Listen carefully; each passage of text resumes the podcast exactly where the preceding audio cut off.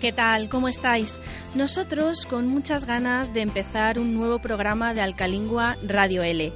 Para aquellos que aún no nos conozcan, os presentamos el programa de Alcalingua, Universidad de Alcalá, que hacemos para todos los interesados en aprender español y también para los profesores de español como lengua extranjera.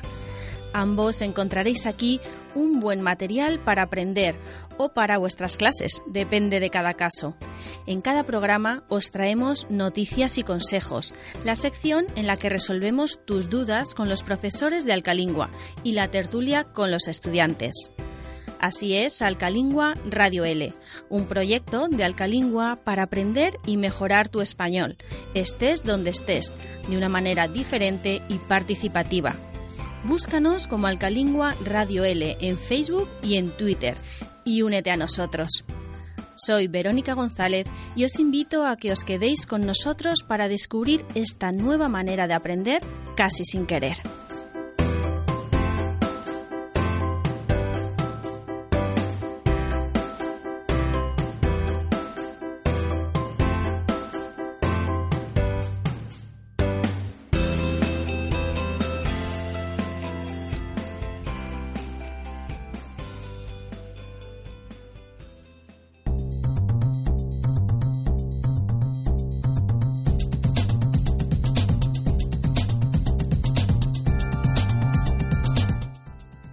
Este mes es el cumpleaños de Carolina Marín.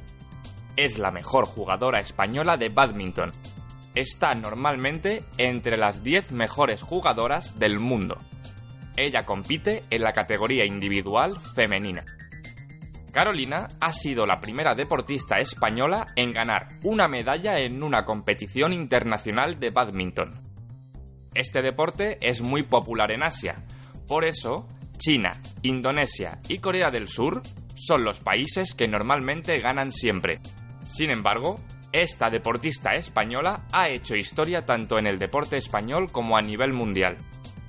Ha logrado ser la primera y única mujer no asiática en ser campeona olímpica. Fue en Río de Janeiro, en el año 2016, donde ganó la medalla de oro.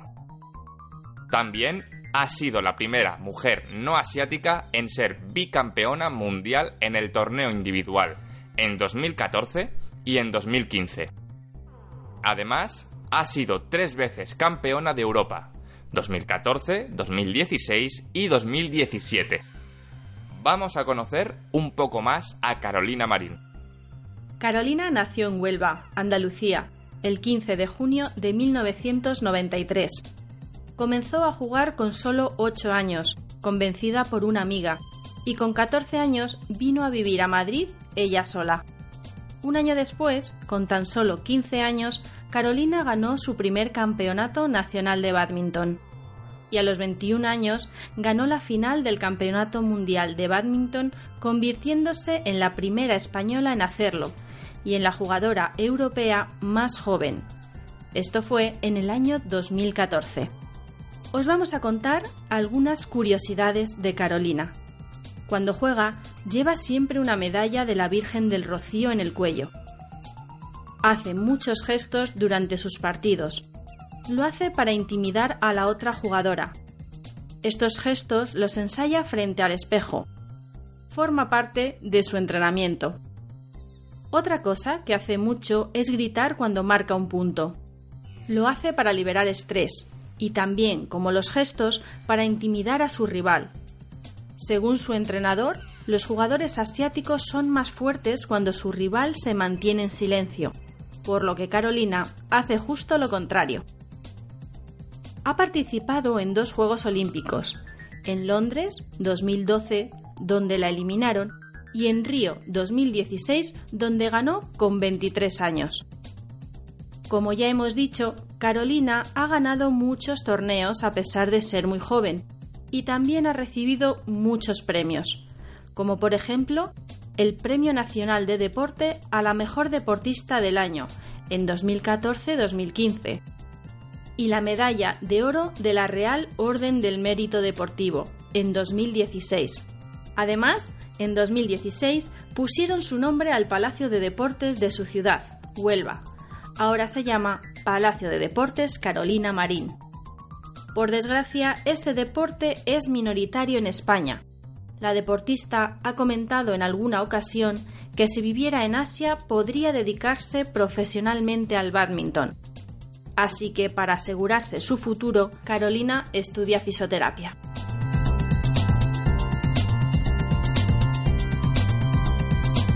Comienza el verano y empiezan a celebrarse muchas fiestas en toda España.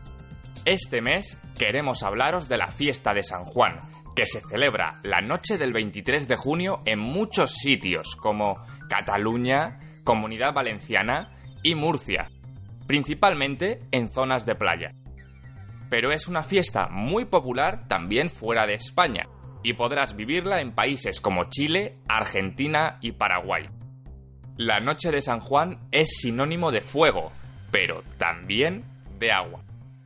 Existen varias leyendas o tradiciones. Verónica nos cuenta más sobre esta fiesta. El 23 de junio suele coincidir con la noche más corta del año. Es lo que se llama solsticio. El origen de la noche de San Juan tiene raíces paganas, es decir, que no tienen que ver con la religión, tienen que ver más con la tierra y los ciclos de las cosechas. Los romanos ya la celebraban y durante esta noche se encendían hogueras para dar aún más fuerza al sol, porque a partir de esta fecha los días son cada vez más cortos. Más tarde, cuando la religión cristiana se hizo más popular, esta fiesta se conectó con un tema cristiano, la celebración del nacimiento de San Juan Bautista, que según la Biblia fue un 24 de junio. Antiguamente la gente encendía grandes hogueras para quemar ropa y cosas viejas. Esta misma tradición inspiró las fallas de Valencia, que se celebran en marzo, coincidiendo con el inicio de la primavera. Actualmente se siguen encendiendo hogueras con madera y restos de leña a la orilla del mar. La noche de San Juan es una noche muy mágica y tiene varios rituales. La tradición dice que hay que saltar por encima de las hogueras un número impar de veces, siete o nueve, para traer la buena suerte. Otras leyendas o tradiciones dicen que tienes que saltar las olas del mar. El agua simboliza la pureza y la fertilidad. Por eso dicen que si te bañas en el mar por la noche, te aumenta la fertilidad y se van las energías negativas. Además, recuerda el bautismo cristiano, que San Juan comenzó a practicar hace 2000 años en el río Jordán. Otras tradiciones, en cambio, aconsejan lavarse con agua de manantial a medianoche para conservarse joven y sano todo el año. Hay muchos rituales relacionados con el fuego y el agua, pero quizás el más común es el que si escribes un deseo en un papel y luego lo quemas, se cumple. Quizás sea el más común porque no todo el mundo tiene una hoguera o un mar cerca. Además, esta fiesta es muy querida por los estudiantes, porque suele coincidir con el principio de sus vacaciones de verano. Por eso, si alguna vez celebras esta fiesta, es muy probable que veas estudiantes que tiran al fuego los apuntes de las asignaturas que han aprobado. Si quieres probar alguna comida típica de estos días, te recomendamos las cocas de San Juan, que podrás probar en los lugares donde es más popular esta fiesta. La coca se parece a una pizza, puede ser dulce o salada. Algunos de sus ingredientes principales son harina, azúcar, huevos, sal, leche, levadura, ralladura de cáscara de limón y manteca de cerdo.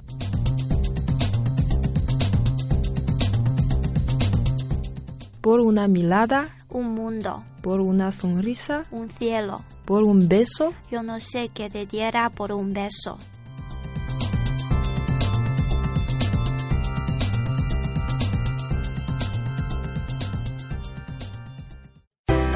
Estudia en Alcalingua, Universidad de Alcalá, tu escuela de español en Alcalá de Henares, Madrid. Entra en www.alcalingua.com y conoce todo lo que te ofrecemos para que aprendas español de una forma rápida, eficaz y divertida. Ven a Alcalingua y vive una experiencia inolvidable. Este mes, en Alcalingua Radio L, nos van a acompañar dos nuevos alumnos de Alcalingua que vienen desde China. Se llaman Vivian y José. Hola chicos, bienvenidos. Hola. ¿Desde qué parte de China venís? ¿De, de, de dónde eres, Vivian? Eh, soy de norte de China, eh, en Shanxi, cerca de Pekín, pero estudio en norte, eh, en sur de China, en Fujian. Te recorres el país casi. Sí. José, ¿tú de qué parte eres? Yo soy de Henan, el centro de China. Ajá. Sí. ¿Estudias allí? No, no, estudio en Pekín, pero mi pueblo natal es de Henan. ¿Y lleváis mucho tiempo estudiando español? Sí, yo llevo dos años y medio estudiando español. Sí, yo también. Yo estudio español en Pekín dos años y ahora estoy en España todavía estudiando español. ¿Y por qué habéis decidido estudiar español? Mi carrera universitaria es inglés, pero eh, nuestra universidad tiene una eh, nos ofrece una oportunidad para aprender una lengua extranjera, eh, la segunda lengua extranjera, y pues yo estudio español. Sí, yo elegí la filosofía, filología, no, filología y idioma española para mi, como mi carrera. Y luego yo creo que las relaciones entre China y los países latinoamericanos eh, y España es cada día mejorando. O sea, tenemos más relaciones diplomáticos y económicos. Ajá. Por eso China necesita más diplomáticos que domina el idioma español. Por eso eh, decidí estudiar español. ¿Y las clases aquí qué tal? Muy ¿Estáis bien. aprendiendo mucho? Sí, mu- muchísimo. ¿Cómo son las clases y los profesores en Eh, Alcalingua? Me parece todos son muy amables y he aprendido como eh, no solo los gramáticas, sino también la cultura y como eh, el cine, la historia y todo y me parece muy interesante. ¿Sabíais algunas cosas de España antes de venir?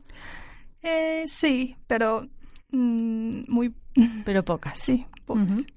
Sí, cuando yo estudiaba en China dedicaba más tiempo al, eh, al gramática. Ajá. Pero aquí en España creo que yo dedico más cosas, más tiempo o más energía a mi capacidad de hablar español o escuchar. Estos son dos cosas totalmente diferentes. En- Claro. Sí, en China ponemos más atención a la diplomática. Aquí creo que los profesores ponen más atención a las capacidades, sino las, los conocimientos básicos. Claro, en un idioma es muy importante poder comunicarte, hablar, entender. La gramática también lo es, por supuesto. Pero bueno, si cometes algún error, se te va a entender, no pasa nada. Sí, Sí. Lo importante es eso, practicar. sí, sí. ¿Pensasteis alguna vez que ibais a grabar aquí en España algo como lo que estamos haciendo ahora, un programa de radio? No, nunca he pensado, es como una sorpresa y una expe- experiencia muy especial, sí. Igual, ¿no? Sí, sí. ¿Es la primera vez o en China habéis grabado algo antes? No, no. Primera vez Sí. y la primera en español, ¿no? Sí, sí. Muy bien, pues enhorabuena, sois unos valientes. Vamos a, a empezar, o a seguir más bien, con las recomendaciones que nos traéis. Eh, José nos trae una serie. ¿Qué serie nos quiere recomendar? Sí, yo quiero recomendaros una serie que se llama Torero, un cruce de destinos. Ah, esta serie está situada en la época del rey Alfonso X, que es el sabio. En esta época, España se acabó la guerra contra los musulmanes. Y es, en esta ciudad Torero vivían musulmanes, castellanos, o sea, católicos y judíos. Me parece muy interesante que los las tres culturas se podían vivir juntos. Y eso es la razón por la que recomendaros esta serie. Es una serie española que tenía 13 capítulos y se emitió aquí en España en, en un canal que se llama Antena 3 en 2012. ¿Tú cómo la vistes? Yo he visto en China, como mi profesora me ha recomendado esta serie para mejorar mi audición de español. Ujú. ¿Y la vistes por internet? Sí, sí, por internet. Ajá. O sea que la has conocido porque te la ha recomendado tu profesora. Sí, sí, sí. Y te ayudó a mejorar y a comprender. Sí, sí, sí. Y también me ha ayudado mucho a entender algunas culturas de España y también la historia. Claro, sí, es una serie histórica. Sí. Vivian, ¿tú conocías esta serie? No, de verdad no. ¿Y te gustan las series españolas? ¿Has visto alguna? Sí, he visto muchos, como Las chicas de Cabres y. Ministerio del Tiempo y muchos. Ministerio del Tiempo, Sí. yo he visto algunos capítulos y puede ser similar a esta serie porque también habla de historia. ¿La conoces, José? Sí, sí, sí. El misterio. Sí, ¿Y se parecen? ¿Tú que has visto las dos? ¿Se parecen las series? Mm, Yo no lo creo. Para ti no se parecen. Sí, sí, sí. Porque eh, yo he visto algunos capítulos del Ministerio de Tiempo. Yo me parece, me parece que es, un- es una serie de ciencia a ficción. Sí, es verdad, eso sí. Es histórica, pero tiene ciencia Sí, sí, ficción. sí. Y la que tú hablas de Toledo es solo histórica. Sí, sí, sí. Ujú. Sí, sí, sí, tienes, tienes razón en ese punto. A Vivian igual, aparte de las series, también le gusta mucho leer porque nos trae un libro. Sí. ¿Qué libro nos quiere recomendar? Eh, la sombra del viento de Safón. Cuéntanos un poco de qué, de qué trata.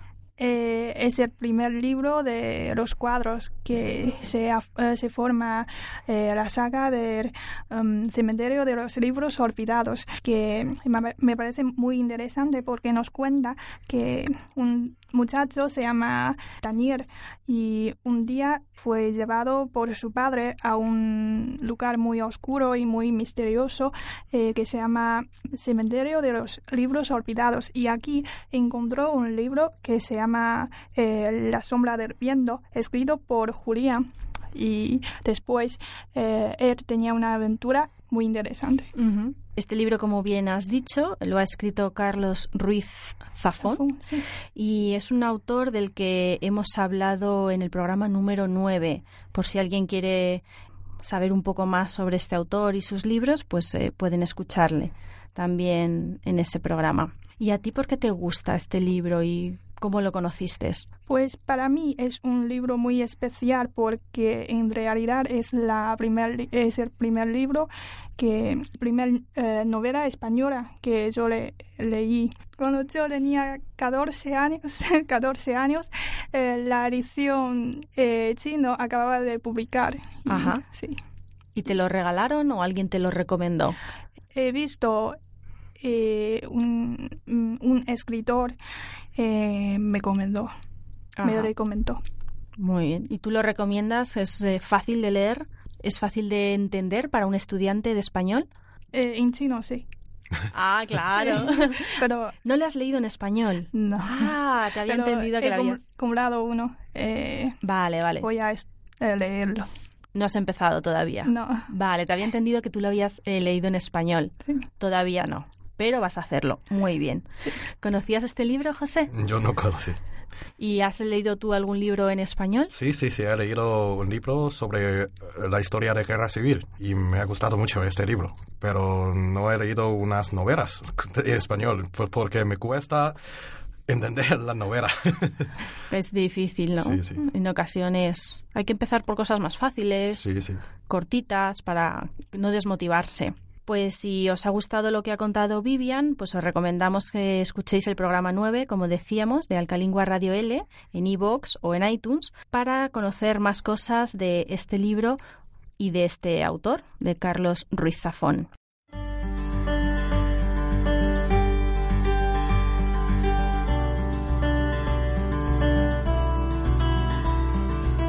Pues de las recomendaciones vamos a pasar al país ideal y vamos a seguir construyendo este país imaginario con lo mejor de cada país.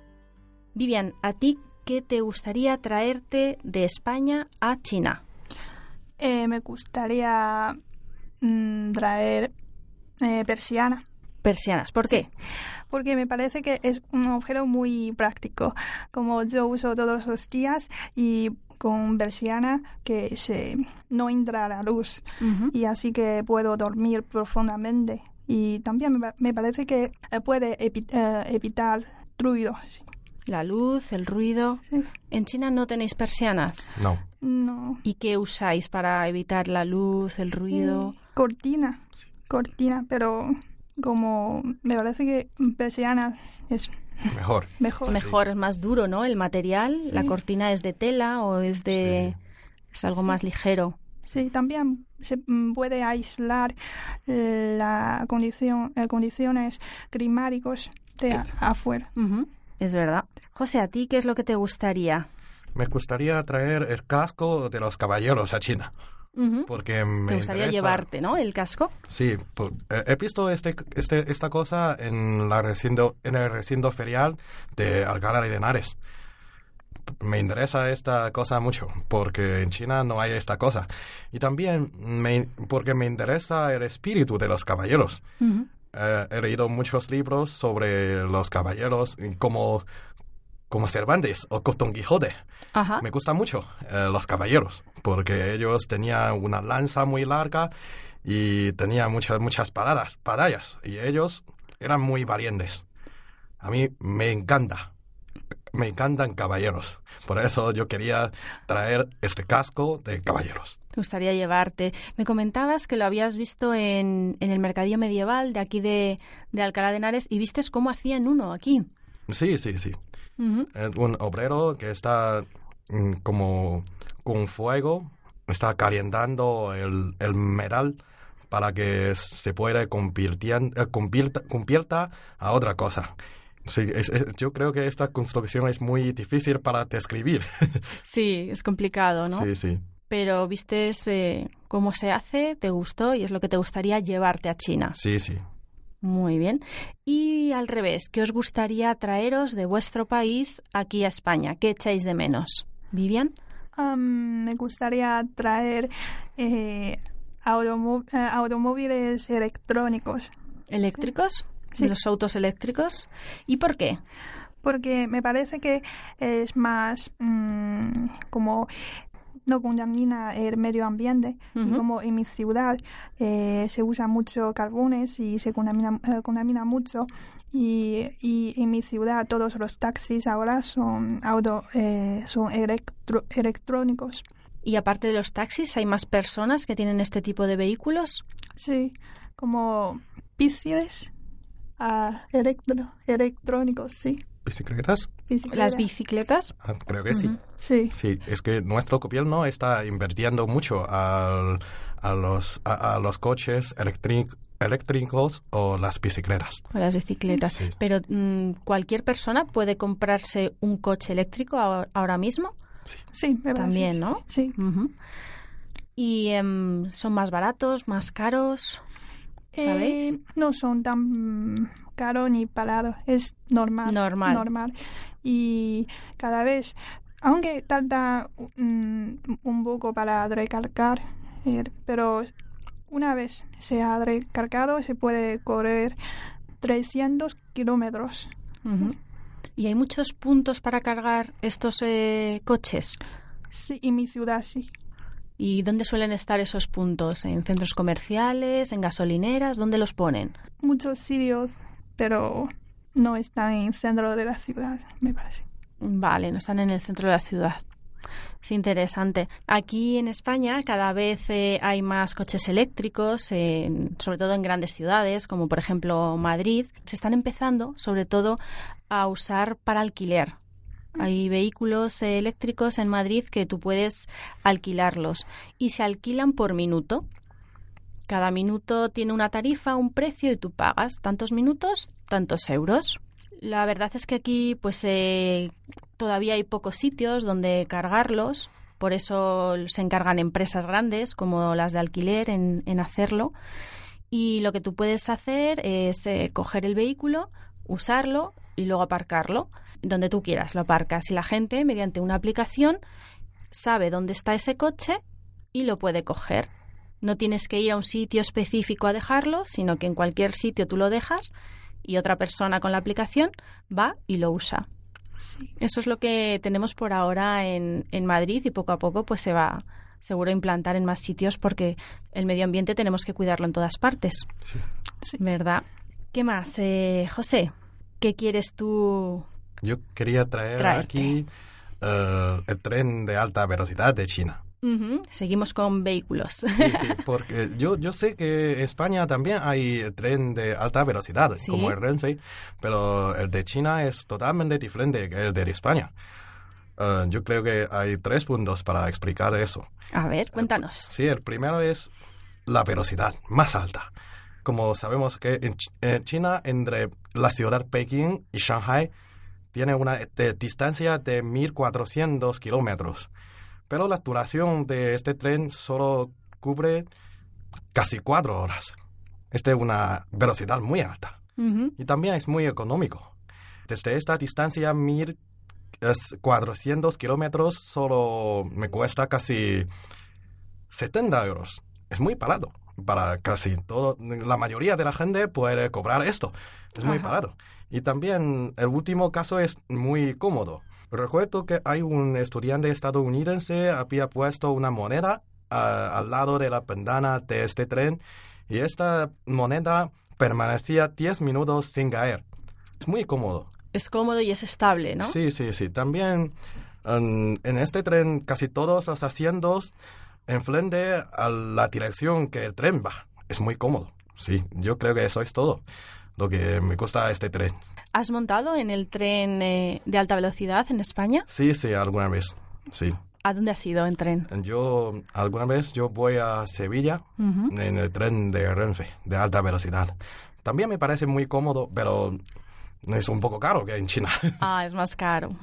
Aquí el tren de alta velocidad se llama AVE, ah, sí. que son las siglas de Alta Velocidad Española. Sí.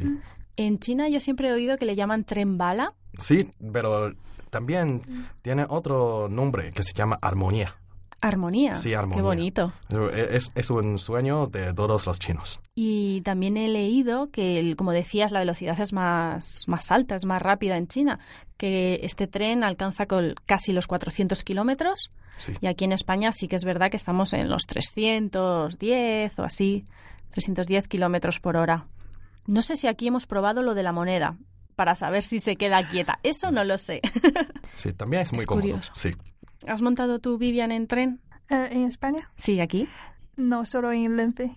En Renfe, en cercanías, Sí, ¿no? Para ir. cercanías. ¿A dónde has ido? En- a Madrid. A Madrid. Sí.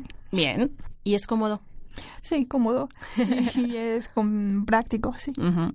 Pues eh, chicos, eh, nos lo vais a creer, pero estamos casi casi a punto de terminar. Ha pasado el tiempo volando, casi tan rápido como el tren. Sí.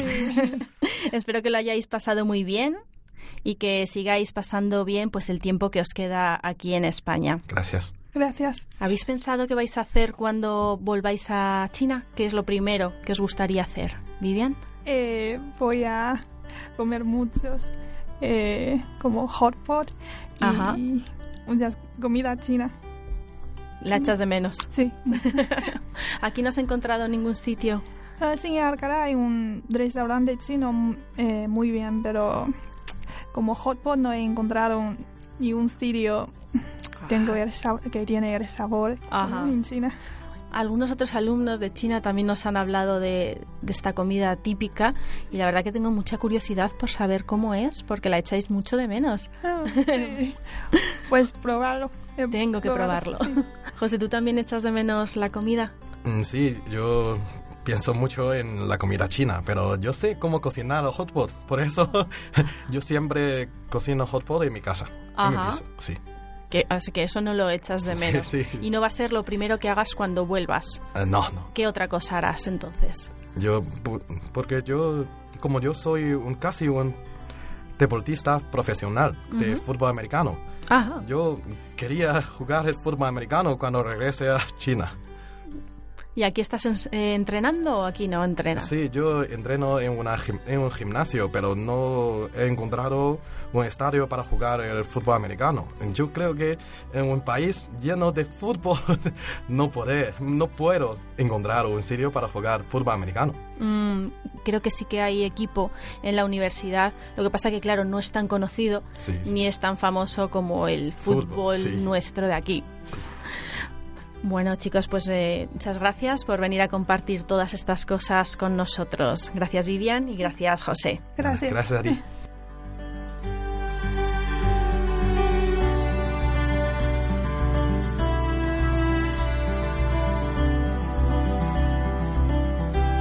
Reírse con otro es el mayor síntoma de amor. Carmen Martín Gaite, novelista española.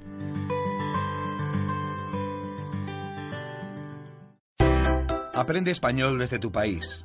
Conoce los cursos online de Alcalingua, que te permitirán practicar español desde cualquier lugar. Contarás con un tutor que te ayudará a mejorar de una forma cómoda y eficaz. Entra en www.lavidaenl.org y conócelos.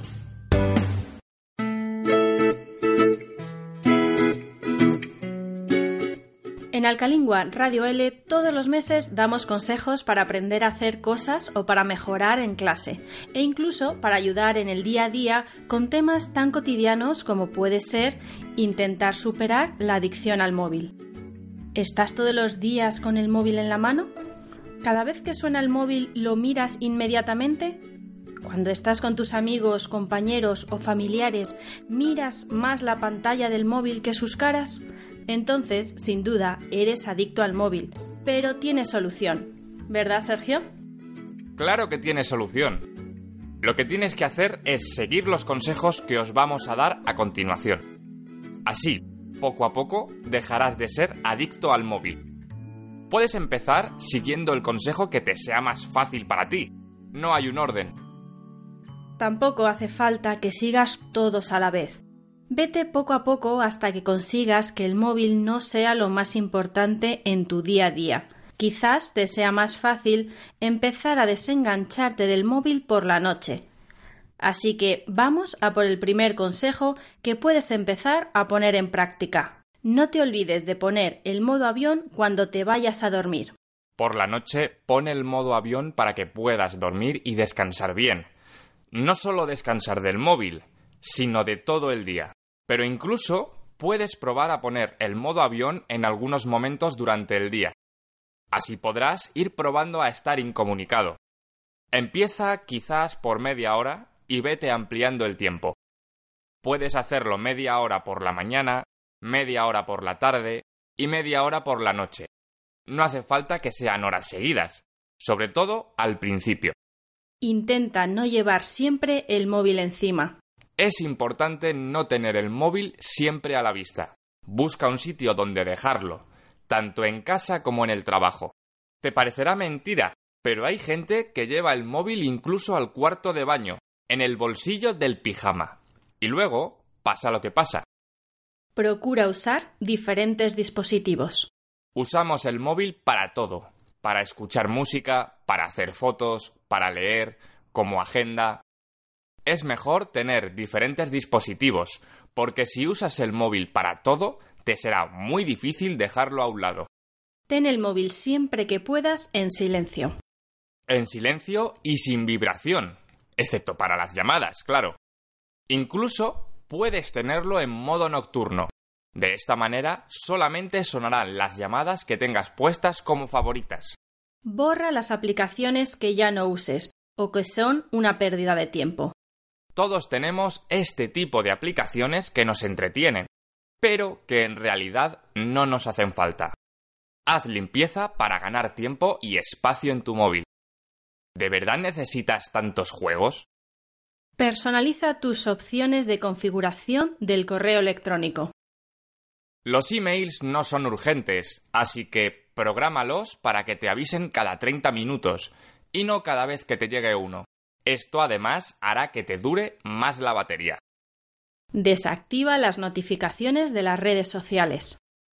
Se puede vivir sin estar continuamente viendo las redes sociales. No es lo mismo ojear las redes sociales de vez en cuando que estar pendiente de cada nueva notificación que te llegue en cada una de las redes sociales que tengas instaladas en tu móvil. Por cierto, también sería una opción desinstalar las redes sociales. No pasa nada. Silencia los grupos de WhatsApp. La aplicación o red social que más tiempo quita, estoy casi seguro que es el WhatsApp. O cualquier otra aplicación similar de mensajería instantánea. Y sobre todo, los grupos. Silencia los grupos y consúltalos solo cuando tengas tiempo y puedas te darás cuenta de que la mayoría de los mensajes no merecen la pena ni contestarlos, porque en muchos casos son conversaciones sin mucho sentido de amigos aburridos que hablan por hablar. Intenta llamar más y enviar menos mensajes. Las conversaciones por mensajes pueden durar horas y no quedan claras. Sin embargo, una conversación por teléfono es más rápida y directa. Así que para ahorrar tiempo y evitar malentendidos, es mejor llamar que enviar mensaje. Y por último, si ves que no eres capaz, busca ayuda. Deja tu móvil a otra persona. Si no eres capaz de controlarte, busca apoyo en tu entorno. Amigos, compañeros, familiares. Déjales a ellos que guarden tu móvil mientras estás con ellos tomando algo. Acabamos de darte 10 consejos para que veas que se puede vivir sin estar continuamente consultando el móvil. Si lo sigues, aunque sean la mitad, verás que serás mucho más libre y ganarás muchísimo tiempo para hacer otras cosas más interesantes que mirar una pequeña pantalla.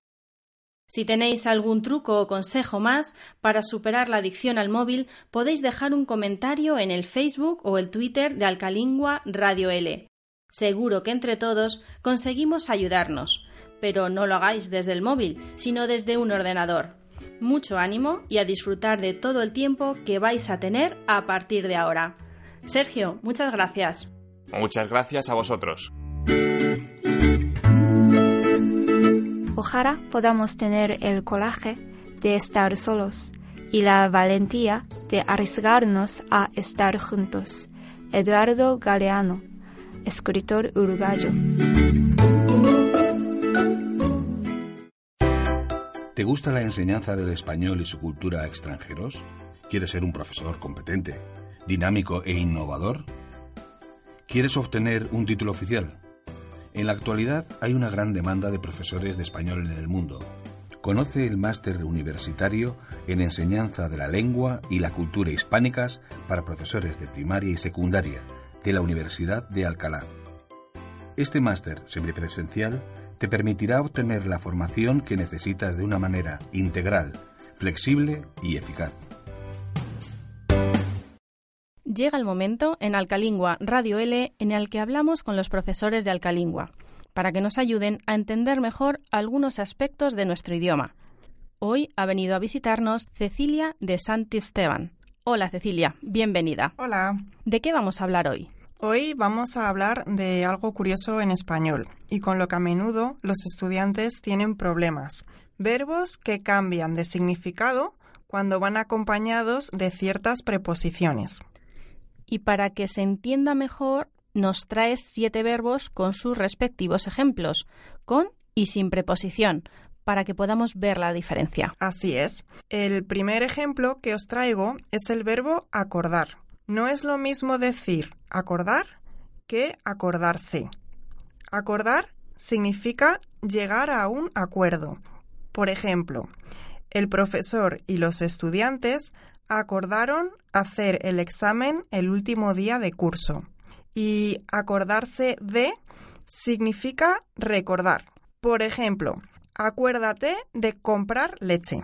Tampoco es lo mismo fijar que fijarse en. Efectivamente, fijar significa hacer fija o establecer una cosa. Por ejemplo, el profesor fijó el examen para la semana que viene. Y fijarse en algo o en alguien es prestar atención. Por ejemplo, Juan se fijó en la nueva chaqueta de su hermano. Otro ejemplo de verbos que cambian su significado cuando van acompañados de preposiciones sería despedir a y despedirse de.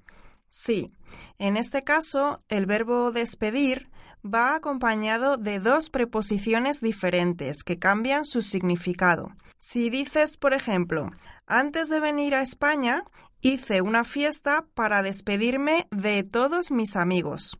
Significa decir adiós. Pero si dices, hoy han despedido a Juan, todo el mundo entenderá que le han echado del trabajo. Otro ejemplo, aspirar y aspirar a. Sí, por ejemplo, en la frase, el médico me dijo que aspirase fuerte. Usamos aspirar sin preposición, que significa respirar con fuerza para llenar los pulmones. O también aspiramos la casa con la aspiradora, es decir, limpiamos el suelo. Sin embargo, en la frase aspiro a un trabajo mejor, usamos la preposición a, que significa pretender o desear algo con ganas. Otros dos verbos, dedicar y dedicarse a. Dedicar sin preposición significa ofrecer algo a alguien. Por ejemplo, te dedico esta canción. O Messi dedicó el gol a su hijo. Dedicarse a algo, por ejemplo, sería todas las tardes me dedico a ordenar mi cuarto o me dedico a trabajar en la radio. Significa algo así como ocuparse de. Eso es. Y el último par de verbos que he traído son precisamente ocupar sin preposición y ocuparse de. Ocupar significa llenar un espacio o un lugar. Por ejemplo, todos los espectadores ocuparon sus asientos. Ocuparse de significa emplearse en un trabajo, ejercicio o tarea. Por ejemplo, en casa, normalmente yo me ocupo de limpiar el baño y mi compañero de piso se ocupa de limpiar la cocina. Y el último verbo que cambia el significado dependiendo si va con preposición o no es presumir. Sí. Mira, presumir sin preposición significa pensar que algo es verdad aunque no se sabe con seguridad. Por ejemplo, la policía presume que el ladrón vive cerca. Y presumir de significa mostrar orgullo por algo que se tiene o se hace. Por ejemplo, María siempre presume de sus hijos. Ahora ya conocéis siete ejemplos de verbos que cambian su significado cuando van acompañados de preposiciones y varios ejemplos para que practiquéis. Muchas gracias, Cecilia, por venir una vez más al Calingua Radio L. Muchas gracias.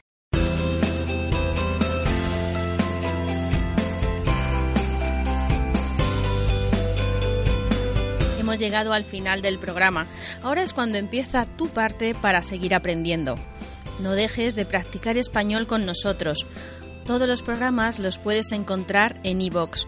Puedes escucharlos, descargarlos, incluso comentarlos y suscribirte para no perderte ninguno. Escúchalos cuantas veces quieras. Ya sabes, cuanto más practiques y escuches un idioma, mejor para que lo aprendas. Y si tienes alguna duda, pregúntanos. Si lo prefieres, puedes escribirnos en Facebook y Twitter. Búscanos como Alcalingua Radio L. Síguenos y coméntanos lo que más te gusta del programa. Esperamos que este programa te haya sido de utilidad tanto si eres profesor de español como lengua extranjera como si eres estudiante. Saludos de Sergio Amate y de quien os habla, Verónica González. Os esperamos en el próximo programa con nuevos alumnos y profesores de Alcalingua para compartir este rato de radio en el que aprendemos todos.